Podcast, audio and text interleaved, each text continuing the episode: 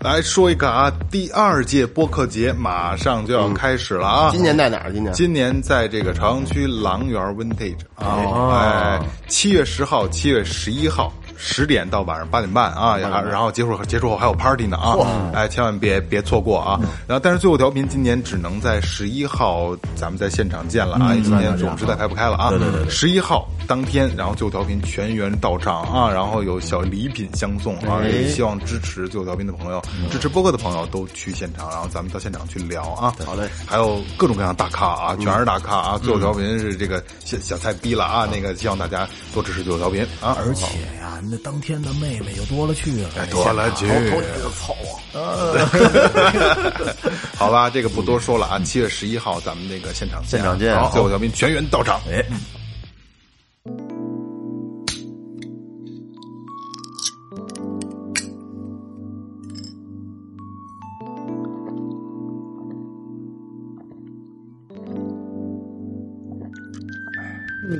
醉了，美了，怒了，哭了，笑了，睡了，醒了。在眩晕中寻找真实的自己，撕掉虚伪的外衣，醉眼看世界，你能看到。最后调频，嬉笑怒骂，说尽人生百态；醉怒行喜，笑看身边无奈。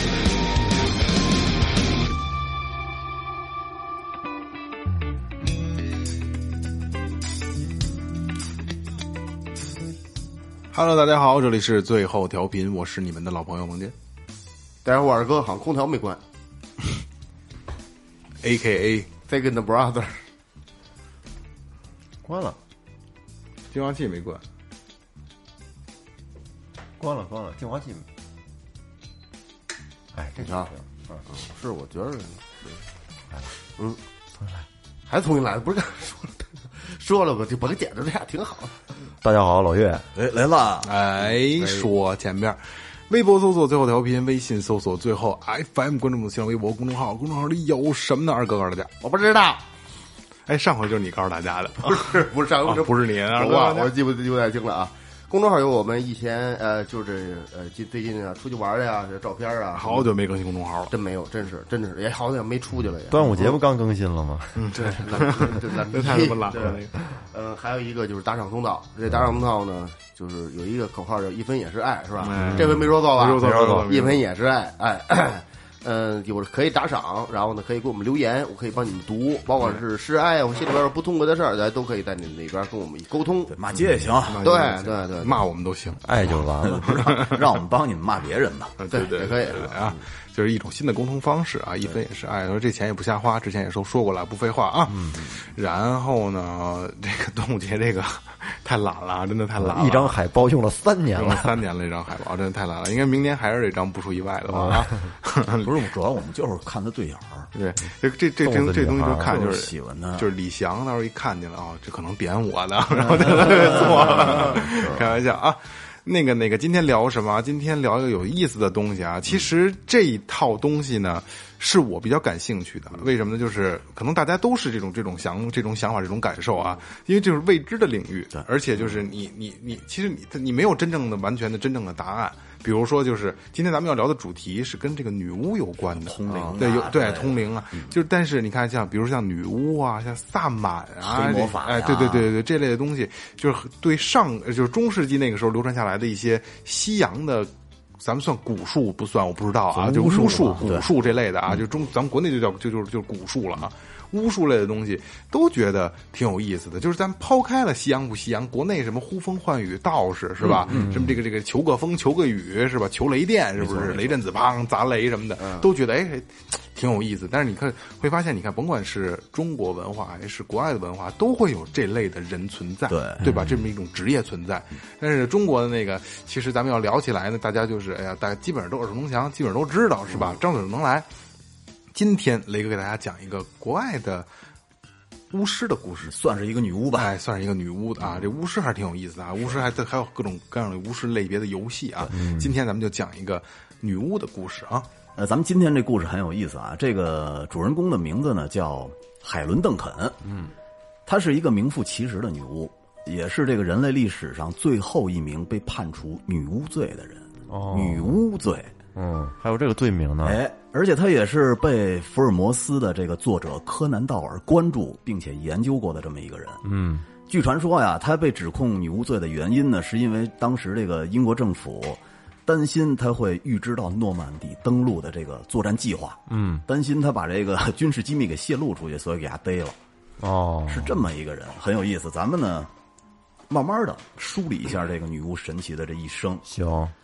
你看这个海伦·邓肯，全名呢叫维多利亚·海伦·麦克莱·邓肯。嗯，一八七九年的时候，生于苏格兰的一个泥瓦嗯这个泥瓦匠的家里。嗯，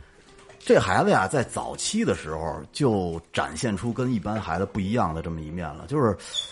他经常会在同学面前突然陷陷入那种不明的癫狂状态。嗯，就他妈的就跟那个有点感觉像跳大神儿似的。是这不是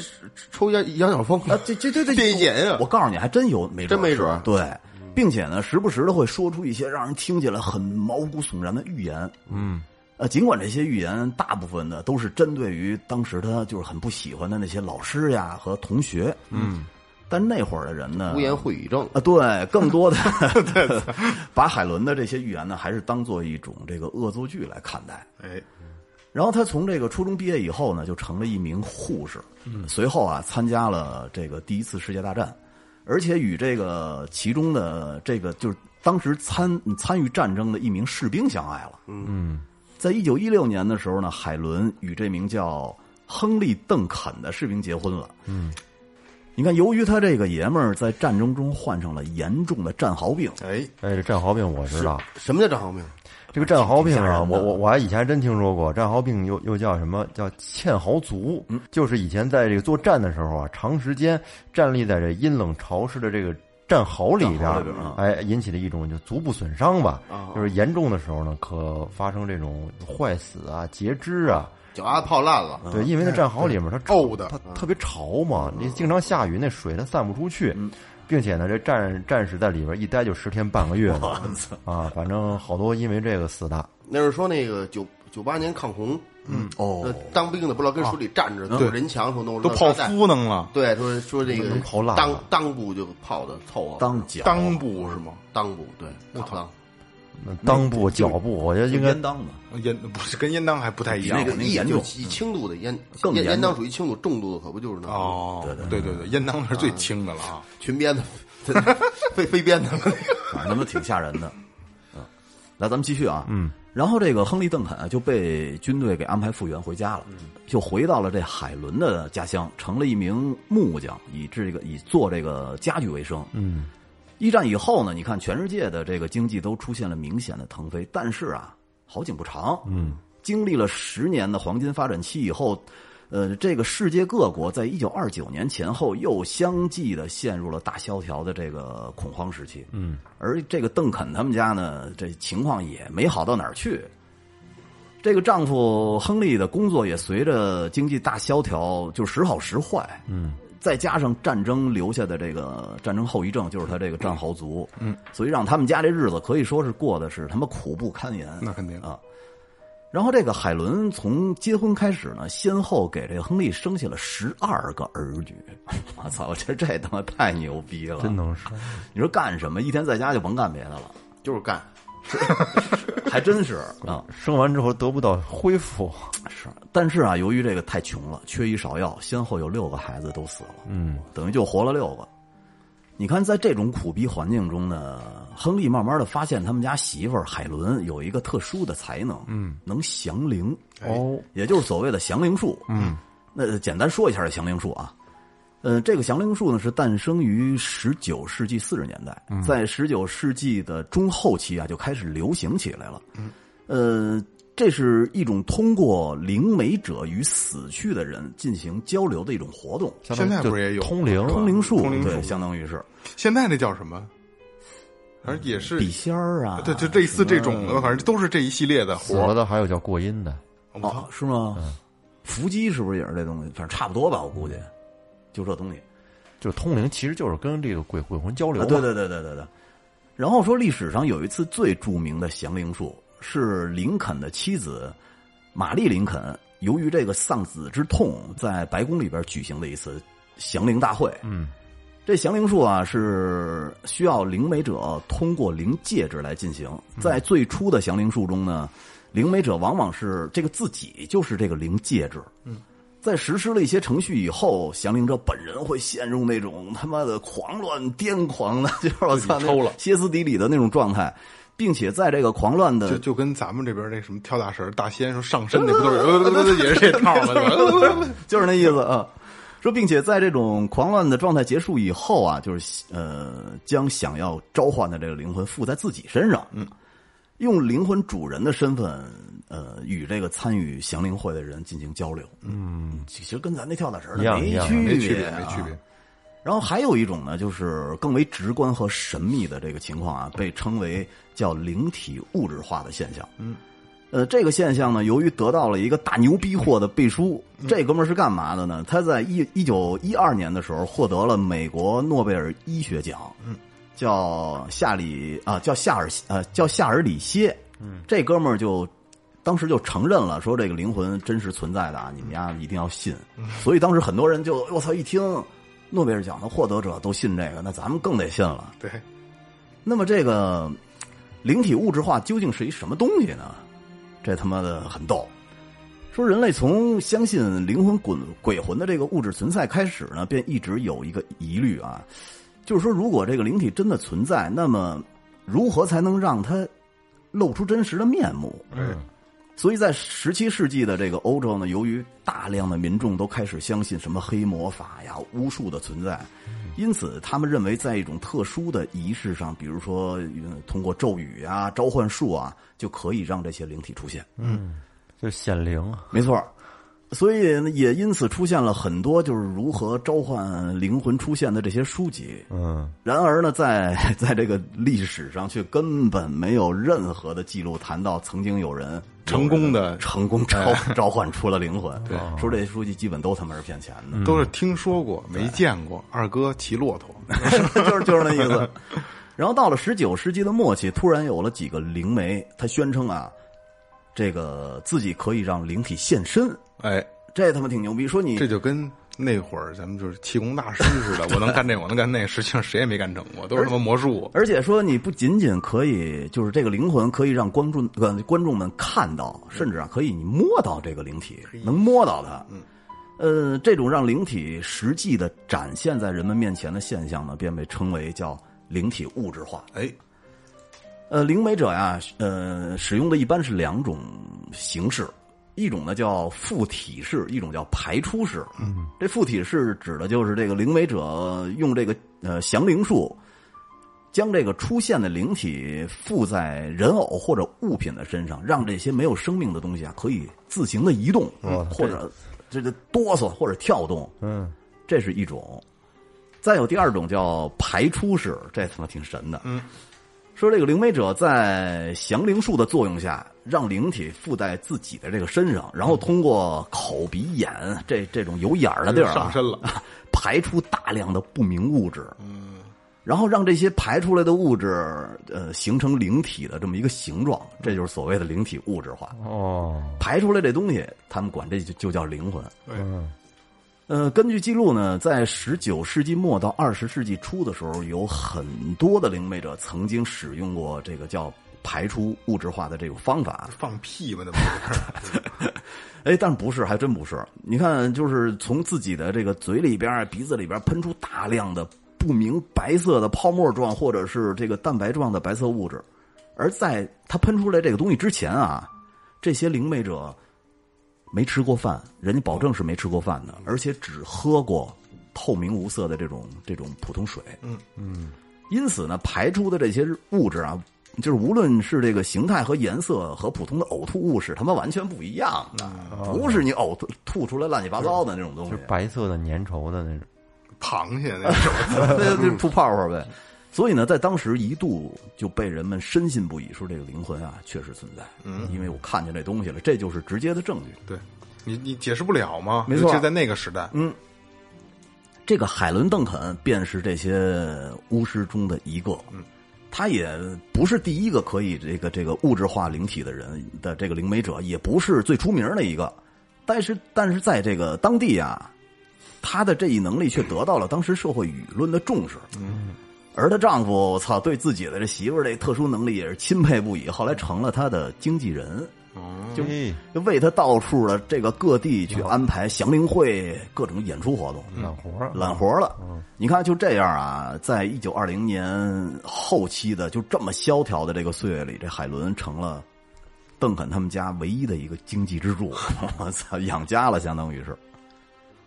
在一九二六年的时候呢，海伦第一次在祥林会上表演了这个灵体物质化的这个呃演出。嗯，他在人们的这个众目睽睽的重视、呃这个注视下呀，从嘴里边吐出了一条长长的纱布，并且呢，他吐出了这个纱布，渐渐的形成了一个白色幽灵的形状。哟，这他妈挺神的啊！从这这一年开始呢，海伦的灵体物质化的表演就越来越成功，而且她吐出来的这个纱布也 越来越多，形成的这白色幽灵也越来越大。嗯，而且后边呢，如主这栩栩如生了，开始 这这这他妈幽灵，是不是跟魔术弄的魔术啊？所有的这些东西全是魔术，全是戏法。就这下可不得了了啊！就是除了那、呃、有很多很多的观众过来看，还有很多呢是想呃与这个去世的亲人 去二哥啊交流。二哥有裸体要上 身，太热了，太热了，也不能开空调。哎呀，所以这些就是想与去世的亲人交流的这些人呢，也都慕名来找他做法。你看，与此同时，这个海伦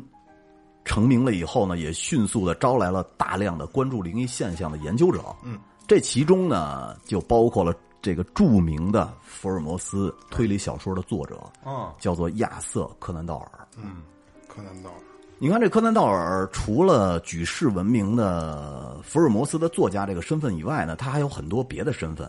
比如说他是医生，他是健美的裁判，对，他是私人侦探，还是拳击手，还是一个建筑设计师，也是共济会的成员，这是挺全能的。挺全能的。然后他这个最不容易被人提到的一个身份，就是所谓的灵能者，就是压认为自己也能通灵，是这么一个人。在一八八七年的时候呢，柯南道尔当时还没有开始写这个福尔摩斯的时候，呃，他自己特别好的一个密友，同时呢也是一名神秘学的爱好者，叫做阿尔弗莱德·德莱森这么一个人，在他的影响下，曾经参加过了就是二十多场的这种祥林表演，所以呢，他也深入的研究了诸多的这种神秘现象。嗯，最后啊，这个 总结出自己的这个这个结论呢，就是灵能现象是真实存在的。哦，并且由于这些研究，柯南道尔也认为自己具有相当强的灵能者的潜质， 丫很自信这么一人。嗯。然而众所周知的是，这柯南道尔呢，他本身丫这人就具有相当强的医学、化学和药物学的背景。嗯，丫可不是一般人，你因为看就是之前我看过一篇写他写这个这个这个这个柯南道道尔尔的啊，就是能写出福尔摩斯这种经典传世的，而且是侦探小说啊，说这个人就不简单，嗯是啊他就是对解剖极其极极其有造诣。跟基本对，达很芬奇似的。对对 对对对，他对很多的东西都就是研究特别深。所以你看他在他的这个很多作品中也能体现出来。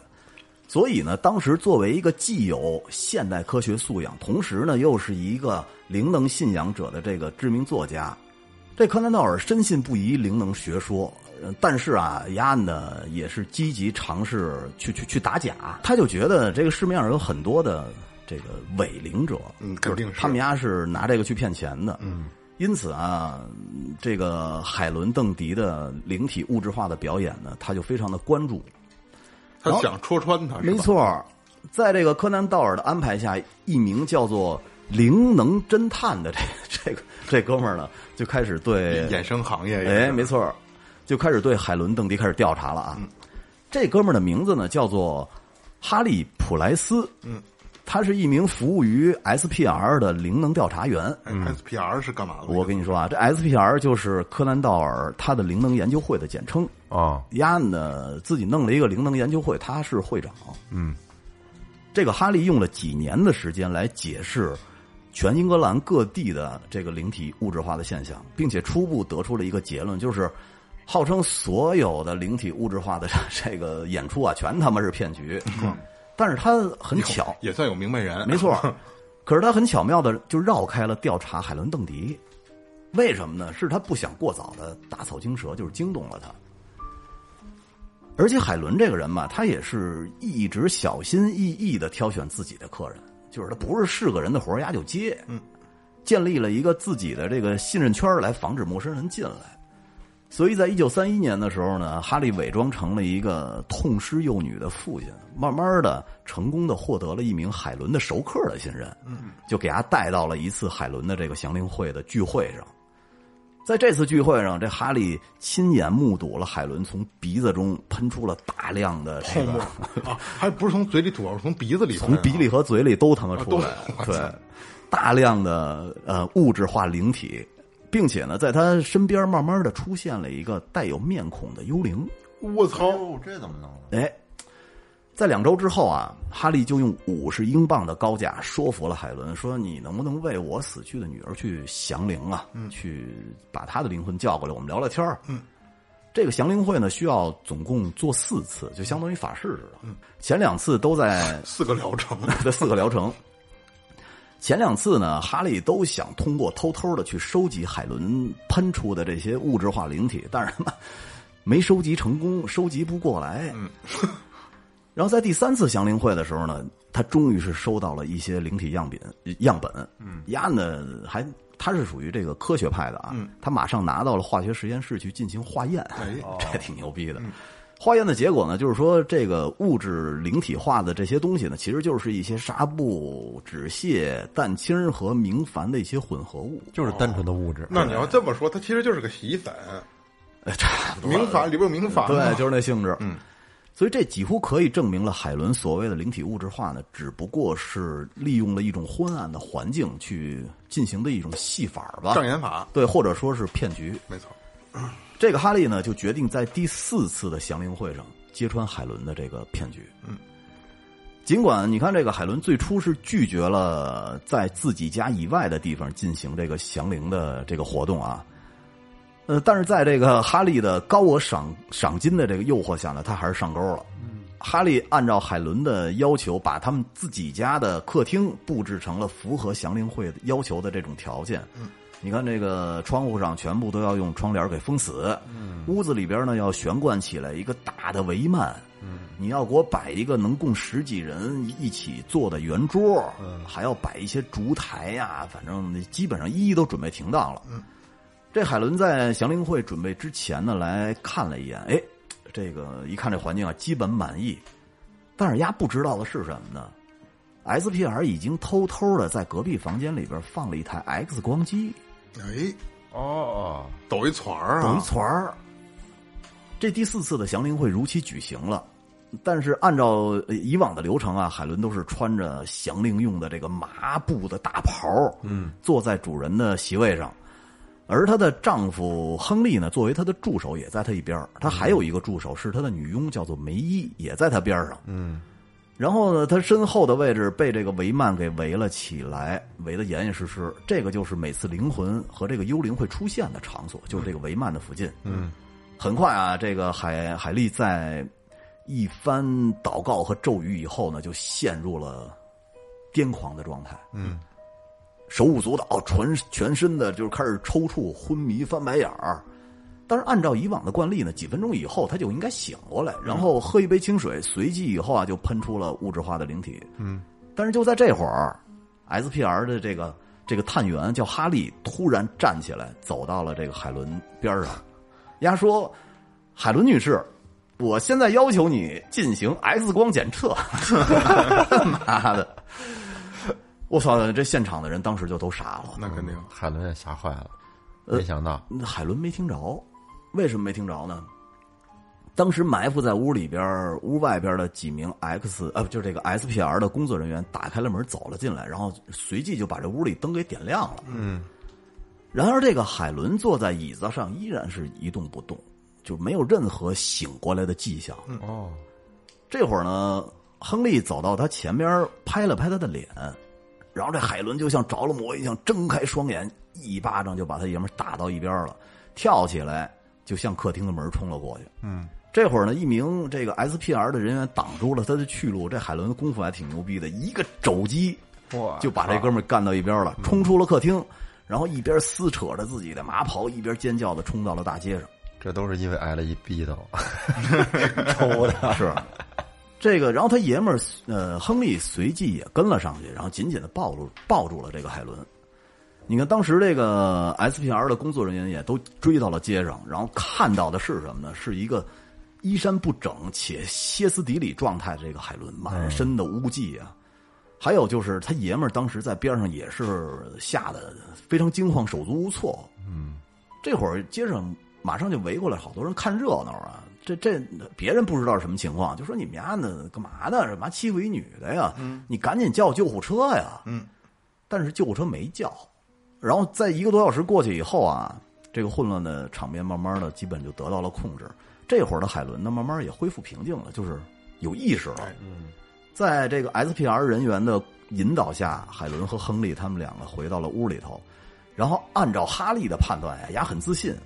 海伦每次在喷出喷出这个灵体物质之前呢，都会将这些掺杂有化学药剂的纱布吞到胃里，然后利用与胃酸的化学反应，将这些化学东西泡沫再喷出来。吐出来，所以这会儿呢，哈利提出让海伦接受 X 光的检测检测，就是给他照一片子。哎可是啊，这个海伦很平静的走到了 X 光这个光机里边儿，透视结果表示他消化系统里没有任何的异物，哟，这他妈挺你看这逗的，不嗯是戏法这个，不是，到底是不是？ 不是，这一脸懵逼的哈利在边上就琢磨这事儿啊，但是丫拿眼睛瞟了一眼他爷们儿，哎，这会儿她老公亨利就突然特紧张，哦，然后他就琢磨：“我操，刚才是不是在这个混乱的这个场面里边儿，海伦有充分的时间把这个纱布吐出来啊？为什么要做这个混乱的局啊？当时，然后他把这纱布吐出来，偷摸给他爷们儿，他肚子里就是没了呀。这会儿呢，他突然发现他爷们儿亨利的这个外套兜里是鼓鼓的，鼓鼓囊囊的。”这就显得很怪嘛。然后他走过去要求亨利说：“你能不能把你兜里的东西拿出来，我要瞅瞅。”可是你说那会儿的人，我觉得这法律意识还挺强的。嗯，这亨利就说说你这种实验完全超出了我自己需要配合你的范畴。嗯，除非警察到场，否则呢，我有权拒绝你的一切对我的这个私人物品的检查，更拒绝搜身。没错，没没没毛病，人家 没说毛病啊。最后也没搜成，这夫妇俩就回家了。在回家以后啊，这个 SPR 的工作人员在收拾客厅的时候呢，对那杯为海伦准备好的清水进行分析的时候，却意外的发现了那他妈不是纯净水，哎，那水里边其实是混合了蛋清和一堆催吐药物的这个溶液。嗯，哎，要说压这活儿也不好干呐，哦不好挺干啊难受的。啊蛋清儿是啊，啊生的那个不好喝，催吐药。所以在这次事儿以后，哈利自然就被推出了海伦的熟人圈子，就是你你你你操，你明摆的是戳穿我把戏来的嘛。对。为了彻底揭穿海伦的骗局呢，这个 SPR 这个组织对海海伦进行了通牒，嗯，要求他在就是你在下次表演这个灵体物质化的时候，必须先服用一种叫普鲁士蓝药片儿的这么一种药物。这要干干嘛的？靠呕吐的，啊，对，说你不是，我告诉你，操，这挺孙子的，我靠！我最开始我也以为是抗呕吐的一个药，其实不是。他们的逻辑是什么呢？如果海伦喷出的是真实的灵体，那么你看喷出来的这些灵体呢，应该是附身于这个灵魂，啊应该是附身于他的身体的。嗯，喷出来的应该是纯白色的。嗯，但是如果你的这些物质是从胃里边吐出来的，那么你吃完这个普鲁士蓝药片儿以后，你吐出来的呕吐物就是蓝色，哦，嗯是一嗯个染色剂、哦染色剂这个 SPR 声明说，如果你这海伦啊不接受这一实验的话，那我们就宣布你是一个骗子，并且取缔你在英格兰地区进行表演这个降灵术的资格。嗯这是变成表演 了。啊，没错儿。结果不出所料啊，这个海伦拒绝了这一实验，并且宣布无无期限的停止一切的灵灯活动， 自己退圈了，相当于。这圈子没法混了，没法混了没编不下去了。后来呢，根据 SPR 之后派出的其他调查员反映呢，海伦在一九三一年的秋天以后，再次的出现在了灵能者的圈子里头哎，等于呀这偷摸的又出来了。就开始接活。但是啊，他改变了自己的这个呃物质化灵体的这个手段，嗯，他不是再从嘴里喷了，而是全部都从鼻子里出来。也不难，通着的呀。而且另一个信息显示呢，是海伦最近也是常常的流鼻血，我不知道是不是跟他这个中毒了，多了，有关系。嗯，所以当时他们就琢磨，这肯定是这个改进的改进的一个把戏。嗯，海伦将浸入了明矾并且晒干的这个纱布呢塞到鼻腔里头，而且是鼻内腔， 哎呦，啊然后借着喝水的机会，将混有蛋清溶液的这个液体呢挤入鼻腔里头，嗯假装假装喝水，然后把这东西挤到鼻腔里头，嗯然后利用化学反应便可以喷出，呃，混合着白色物质的纱布，也就是所谓的那个灵体物质化。嗯，但是这一操作啊，明显是为了回避当时 SPR 提出的普鲁士蓝实验，哦，对，这样对 它因为它这液体没有到胃里，对，自然呢也不会把胃里的蓝色的染色剂带出来，对， 压给压给改进了，对，改良它，呃，但在此时呀，随着英国各地的灵体物质化的手段不断被揭秘，然后这些人呢，慢慢也都意识到了，其实这就是他妈一帮神棍用来骗钱的手段。嗯没错，灵体物质化的表演，慢慢的也就没法再吸引这些金主上门了。嗯，在这样的背景下呢，海伦也就停止了举办主题为灵体物质化的这种响应会了。嗯，这会儿基本就真歇了。但是没歇多长时间，他对这方面还真是有追求，丫还真没放弃。嗯，在一九三二年的时候呢，海伦公开声明，他可以自己召唤出灵呃这个幽灵来了有。新招了，对，为了逃避 SPR 的持续调查呢，他来到了这个苏格兰的爱丁堡，嗯，在这个地儿租下了一间公寓，开始了新的祥林会表演。嗯，在最初几周里啊，他这个在很多当地名流的面前，成功的召唤出了。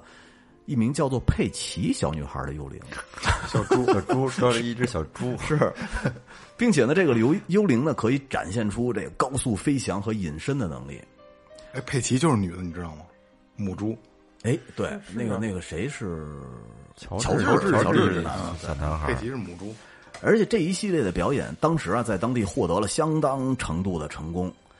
也就是他成功了以后，又把这 SPR 的调查员给引来了。你说这帮人他妈一天不干别阴的魂不了。散，阴魂不散的，在一九三三年一月六号的时候呢，在一次他这个降灵表演中，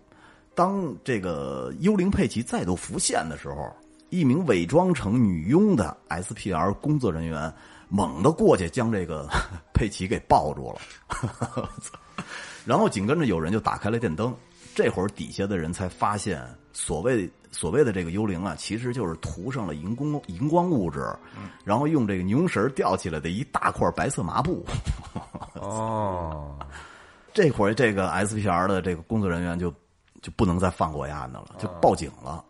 这警察来了以后呢，没没收了海伦所有的非法所得，并且以诈骗罪提起了公诉。嗯，在半年以后呢，爱丁堡法院决定将海伦的这个呃判判以这个诈骗罪，取消了他所有祥林会的名义。嗯，你看就这样，从一九二六年到一九三三年，作为灵能者四处敛财表演的这海伦，不得不终止了他灵能者的这个生涯。但是咱们这个故事呢，还没结束呢。嗯，一九四四年的四月份，几乎已经销声匿迹了十年的海伦·邓肯，又出活了，丫再次被英国当局给逮起来了。逮捕他的名义呢，是他违反了，就是咱们最开始说的巫术法案。嗯，这巫术法案咱们简单说一下啊， 哎，是一部呃成型于一七三五年的法案。我操，这多少年？一百多年前了。这个法案当时呢是适用于整个大不列颠。起草这部法案的背景是因为当时有一个叫猎巫运动，我不知道你们知不知道，就是烧死女巫活动。知道，当时是高潮期，由于这个民众大肆的去捉捕女巫，并且啊可以动私刑，就是可以把他们烧死、打死、绞死。这是教皇那个年代的后来，然后慢慢衍生的一对种叫烧死女巫对对运对动，嗯就不能有其他的这个类别的这个信仰类的东西。然后这国王一看，我操，这样下去可不行了，所以在当时的英国全境就实施了一个叫做巫术法案，将所有涉嫌进行女巫活动的这个这些人啊，就是比如说还有使用什么黑巫呃黑魔法呀、研究巫术的这些人，通通都列为违法行为。嗯，呃，由法院呢进行定罪，从而呢就避免了这些民众去滥用私刑。嗯，而这一法案出台以后。呃，被判了违反巫术法案的这些犯人，最多也就是被判个有期徒刑，不至于再像当时似的就被烧死、拿石头砸死哎那。太痛苦了。而且这个巫术法案呢，应用在英国的历史上其实非常的少。嗯，但这一法案在颁布之后，利用私刑对女巫进行处决的这种行为就大大的得到了抑制。哎，后来根据记载呢，在一九四四年的四月，对海伦·邓肯。就是以这个违反了巫术法案进行了逮捕，这他妈一百多年了也，一百多年前的法律。对，这也是英国历史上最后一次使用这个法案。在一九五一年的时候啊，这个巫术法案就被废除了。嗯，那关于海伦为什么被逮捕这一说法呢，众说纷纭。嗯，其中最流行的一种说法呢，就是说 这这海伦是一名罕见的准确的预言家，说他是预言家。为了防止两个月以后即将进行的诺曼底登陆计划被压案的提前知道泄露出去，所以啊，英国政府给他逮起控制去了。我觉得这个、这个可能性并不 大。说辞是啊，那么真实情况到底是怎么样的？咱们这个要从他消失的这十年开始说啊。嗯，一九三三年，在灵能表演被取缔之后，海伦离开了爱丁堡，后来辗转的来到了苏格兰的叫做格拉斯哥这个地儿。嗯，他们家爷们儿在当地的造船厂找到了一份工作。这海伦呢，也在当地当时是干了什么洗衣工啊、保姆啊，这打打零工。但是啊，他觉得都不是自己想要的生活，他妈这不是我要的这个生活，所以就想重操旧业。嗯，然而对海伦来说呢，重新拾起灵能者这个业务可以说是困难重重的，因为丫已经是被这个 SPR 的组织盯上的这么一个人了。嗯。如果你再次再次的进行这种祥林会的活动，肯定同样还是会被取缔啊，弄不好还会再给人家逮起来。再有呢，就是这种降灵术的表演啊，尤其是这个幽灵现身啊，什么灵体物质化的桥段，呃，最近几年各处被打假，好多人都知道这一骗局了，没有人看了。为了能找到新的卖点来吸引来观众，这个海伦就开始进行叫做灵能预言的这么一个实验。哦，一个演出吧，可以说，嗯，在这个降灵会上，他会召唤出随机的幽灵，并且对时局、社会和参与者的个人命运做做这个预言，进行预言。高级了，哦啊还是有点招儿，有点这 真不是一真般人本领啊！然后为了摆脱 SPR 的监视，这个海伦啊，只能将这个祥林会的场所偷偷的搬到了英格兰的南部。嗯，你看，尽管他当时做过一些预言，并没有引起太大的反响，仅仅的是吸引了一些当地的这个灵学爱好者参加。嗯，但是随着一九三九年二战爆发以后啊，伴随着有很多这个大量的英国士兵走到了欧洲战场上，这个军人的家属都想知道自己亲人的情况，啊就是是死是活呀。呃，还有很还有很多呢，也是为了给亲人祈福，所以很多都借助这些灵媒师啊，然后来找一些心理的安慰。哎，这个通灵者这个行业就在这会儿又迎来了新的一次高峰。第二春呃第二春，而这个海伦的生意呢也越来越好了。但是真正让海伦再次扬名英伦三岛的这个事儿啊，在一九四一年的时候还真就发生了。一九四一年的十一月，海伦在一次降灵会上突然被一名呃水兵，就是在船上服役的水兵灵魂附体了。他在众多的观众面前用沉稳的口气预言到了皇家海军巴勒姆号战列舰即将沉没，船上的几百人即将葬送海底。这是他预言的，对，这个巴勒姆号战列舰呢，属于伊丽莎白女王级的战列舰。你看，同行的战列舰包括厌战号啊、英勇号啊、马来西亚号啊，还有伊丽莎白女王号，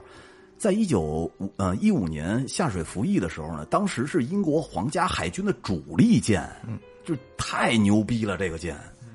由于当时英军在一年前经历了敦刻尔克大撤退，所以它的海岸线基本被德国这个德国佬儿德国海军给完全封锁住哦哎了，物资也极度匮乏，所以呢，海军当时成了英国这所有老百姓唯一信赖，或者在他们心里啊，就是你最后的一道防线了，能抵抗的防线了。救命稻草，呃，不难想象，嗯，当这个海伦预言出巴勒姆号战列舰要被击沉的时候，我操，整个这个屋子里的观众当时是有两种反应，一种呢就是觉得你丫这人疯了，你还真傻逼！这是对，这是咱们国家最牛逼的战列舰，怎么能被击沉呢？对这鸡巴扯淡！再有一种态度就是，我操，这太可怕了吧？这是这不会是真的吧？嗯如果要是真的，那我们的战争就真的没有希望了。对，还有人信啊？还有人信。但是在三个月后的一九四二年一月，英国政府果真对外宣布，皇家海军巴勒姆号战舰在地中海执行任务的时候，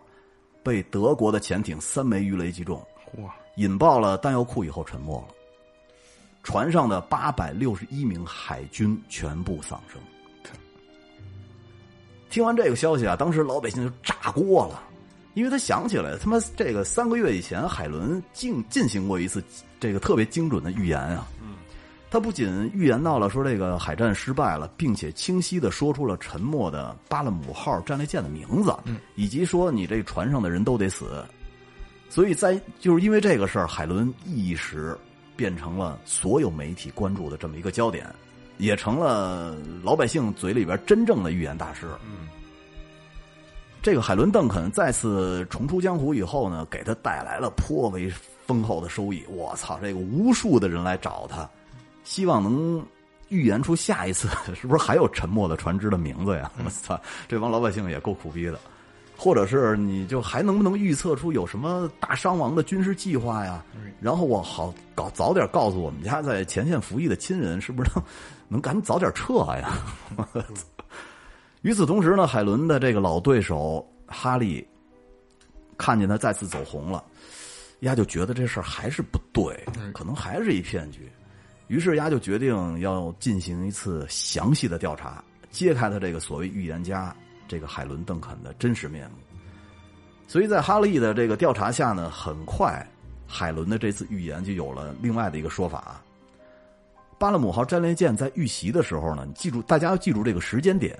是一九四一年的十一月二十六号的夜间，是十一月二十六号。嗯，当时由于这个战争的信息管制，所以在沉没前的这个三个月里边呢，英国政府其实是封锁了该舰沉没的这个消息的。哎，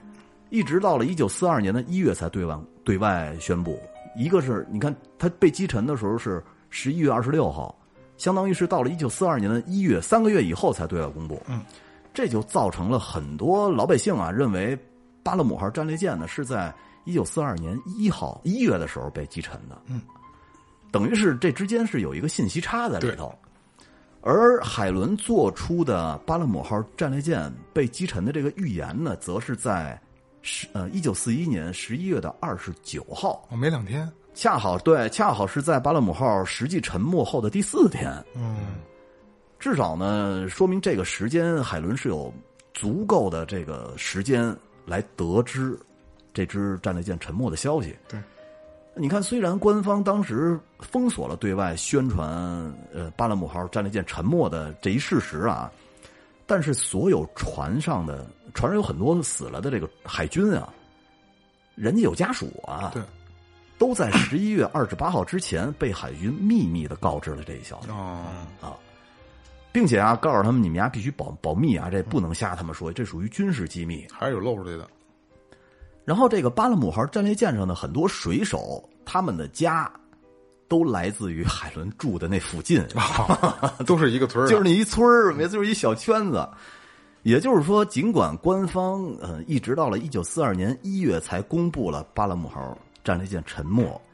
但是相当于是在一九四一年的十一月二十九号之前，海伦便可以通过自己的一些渠道，或者就是通过那些遇难水兵的家属这个嘴中啊，就可以知道相对准确的沉没时间和沉没消息了。对。后来哈利就把这一调查报告报告给了 SPR 的内部渠道，然后呢，呈交给了英国的军方，这可就不是警察了，我操，直接报给军队了。在一九四三年五月，呃，军队授权英国的这个警方对海伦·邓肯以及他的助手进行了逮捕。嗯，经历了九个多月的看押以后啊，在一九四四年的四月，对海伦·邓肯被控以虚假手段进行巫术活动、诈骗呃诈取诈骗钱财、什么危害公共安全的罪名，是以这几个罪名逮捕一案的，并且呢判处了九个月的监禁。尽管他们只字未提泄露军事机密的这个事儿啊，嗯，可是很多老百姓他们是这么认为的，嗯，对就是因因为这个给逮起来，对，而且呢，当时这个海伦·邓肯也表示出了强烈的抗议。我操！说上帝啊，我他妈什么都没干，你们家就抓我。关了九个月，一九四五年的一月份，海伦·邓肯刑满释放了。在释放以后呢，他依然是被禁止进行任何的降灵术这些活动。但是啊，在警方的记录，就是这孙子还没停手。嗯。而是在地下呢悄悄的、时不时的进行着类似的活动，因为他得过活呀。对，他拿这个钱去生活。就会这一招不是？没错，在一九五六年的十月份，又被爱丁堡的警方以诈骗钱财逮捕了。但是这次逮捕以后就没出去。两个月以后呢，这个海伦因为心脏病突发死在了爱丁堡的这个公寓里边。哦，而海伦被判刑的这个巫术法案本身，也因为这个案件，被时隔了一百多年以后再次再次翻了出来。在一九五一年的时候，该法案在英国的国会被表决废除，然后取代它的是一九五一年叫做虚假灵媒法案。嗯，在这个新的法案中呢，明确规定了啊，说任何人不能利用灵媒、灵媒者或者通灵者的这个旗号进行收费疑似灵媒活动，嗯，都属于违法行为。嗯，然后随着一百多年前的这个一七三五年的巫术法案被废除，这就接到咱们刚开始了。嗯，海伦·邓肯也成了人类历史上最后一个因为女巫行动被受到审判的女巫。不过对，虽然说是最后一个，但是从他的这个职业角度来说啊，他确实挺能坚持的。而且而且可能还真有两下子，他反正挺聪明的，我觉可得能化学学的倍儿学的倍儿好，不是，抛开这些啊，因为这些常识性的东西都是可以从各种渠道来获取的啊。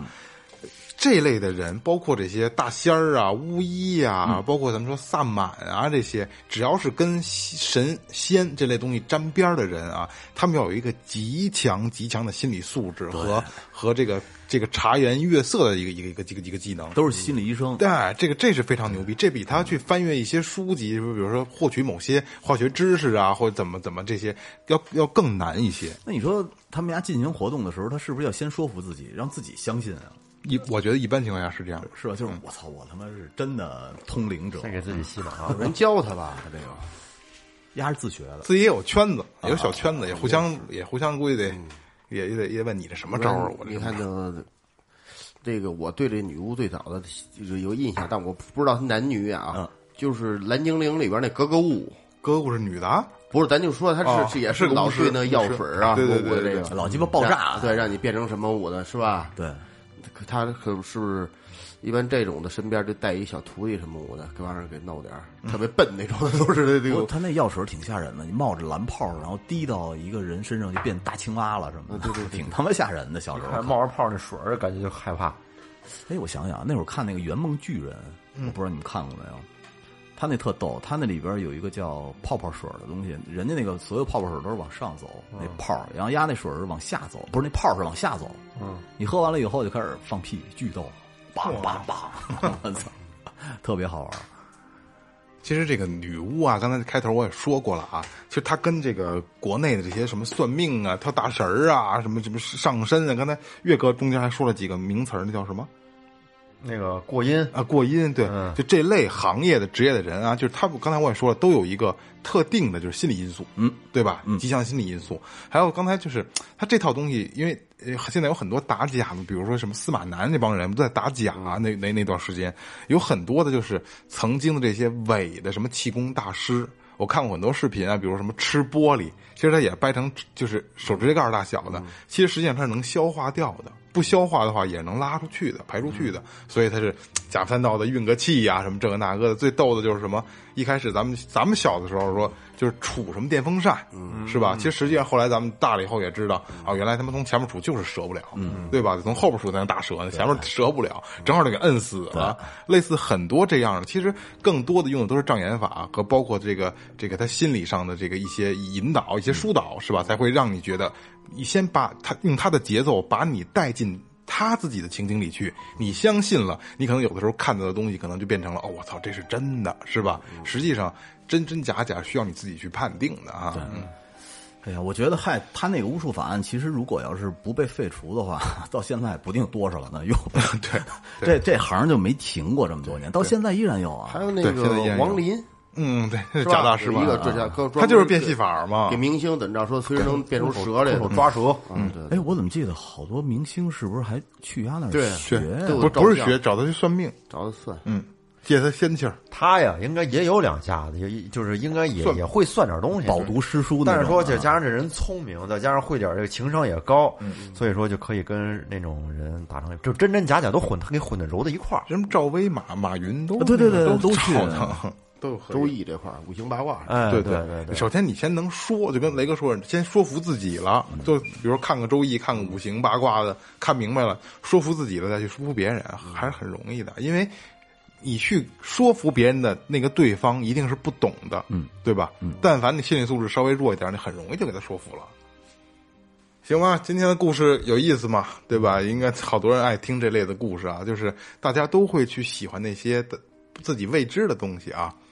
一开始我说，比如说这个萨满这类，其实都是一样的一个性质。是吧？今天雷哥给讲了一个巫师的故事，还讲了一个世界上最后一个巫师的故事，一个女巫啊，哎，有意思的故事都在最后调频啊。时间差不多了哈，那就这样了啊。嗯，这里是最后调频，感谢每一位听众，拜拜。拜拜。